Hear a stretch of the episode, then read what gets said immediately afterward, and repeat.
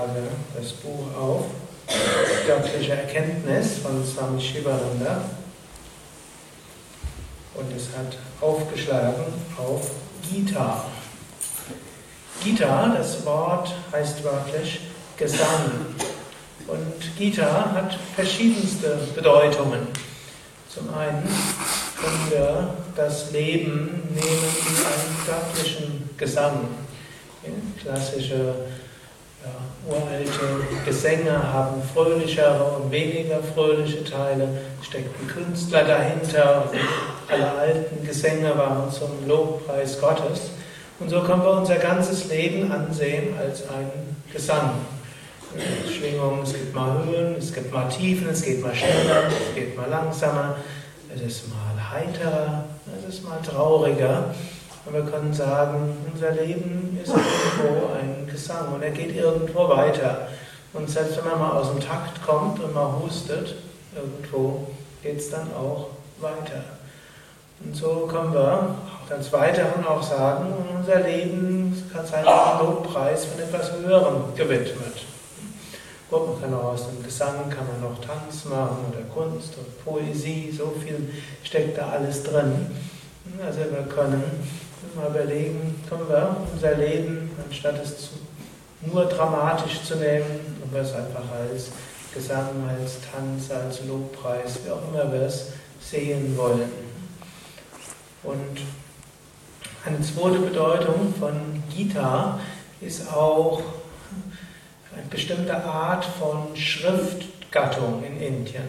Und zwar natürlich Schriftgattungen, die auch gesungen wurden. Zum Beispiel die Bhagavad Gita, und über die spricht jetzt Swami Shivananda dort ganz besonders, wird als die, der Gesang des Erhabenen bezeichnet, also das Lied, das Krishna gesungen hat und dort alle großartigen ja, Lehren drin hat. Aber es gibt auch noch andere Gitas, wie zum Beispiel die Avaduta Gita, die Guru Gita, eine bestimmte Weise, eine bestimmte Art, den Lobpreis Gottes zu singen. Und dabei, gerade im Bhagavad Gita und Avaduta Gita, ist das nicht nur Singen, sondern da steckt auch sehr hohe Philosophie, gerade in der Avaduta Gita oder in der Bhagavad Gita, sehr konkrete Handlungsempfehlungen.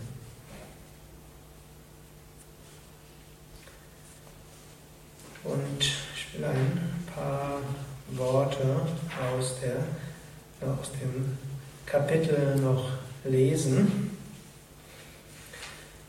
Ein Unterkapitel dort lautet, ein Lehrer ist notwendig. Da die Bhagavad Gita sehr subtile und tiefe Lehren enthält, sollte man sie von einem Lehrer lernen. Und man sollte sie studieren mit großem Vertrauen, einpünktiger Hingabe und Reinheit.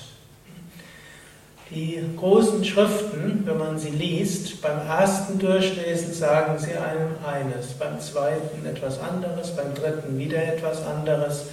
Und natürlich ist es hilfreich, beim ersten oder zweiten, vielleicht auch beim dritten oder vierten Mal jemanden zu haben, der sie einem genauer erläutert und erklärt. Und wenn man, ob man sie jetzt von einem Lehrer lernt oder einem, von einem Buch liest, ist auch entscheidend, dass man so etwas liest mit dem Wunsch zu lernen und sich dafür zu inspirieren. In dem Yoga Sutra heißt es, dass man durch Studieren von Schriften eine Verbindung zu Gott aufbaut.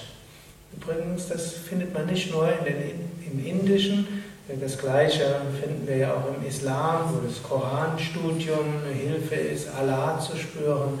Wir finden das im Christentum, im evangelischen Christentum in ganz besonderem Maße.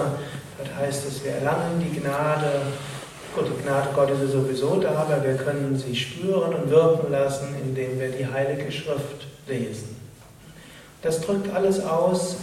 Große Schriften sind nicht einfach irgendwelche Werke der Literaturgeschichte, sondern dort steckt eine Kraft in den Worten und wenn wir sie mit Hingabe studieren, dann entsteht eine Verbindung zum Göttlichen.